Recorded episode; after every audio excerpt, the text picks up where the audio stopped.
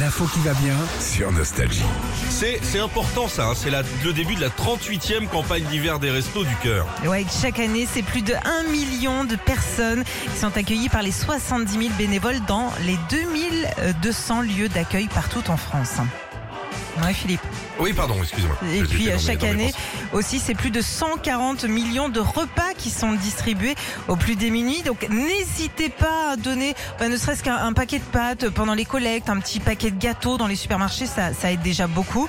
Et puis truc super important aussi, c'est tout ce qui concerne les enfants et, et les bébés, le lait en poudre, les couches, les petits pots, bien sûr. Oui, parce qu'on l'a vu cette année et c'est passé dans les infos depuis quelques jours. C'est de plus en plus les petits et les enfants qui sont euh, embêtés par euh, par cette pauvreté qui s'installe euh, doucement mais sûrement avec euh, toutes les crises qui, qui se suivent. Donc euh, pensez aux trucs pour les gosses également, parce que c'est vrai qu'ils parlent pas beaucoup les petits. Exactement. Mais voilà, il y a, plein de choses qu'on peut faire cas. pour eux. Voilà, vous pouvez aussi directement faire un don sur euh, www.restoducœur.org.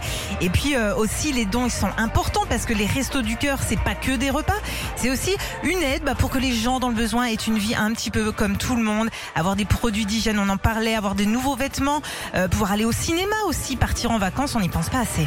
Et puis les restos recrutent des bénévoles pour aider à distribuer les repas, mais aussi pour donner des cours aux enfants, discuter avec eux, organiser des collectes. Il y a plein de façons d'aider. Rendez-vous sur restoducœur.org. Le site est très bien fait. Allez cette année plus que les autres années encore. On aide, euh, on aide euh, les restos du cœur.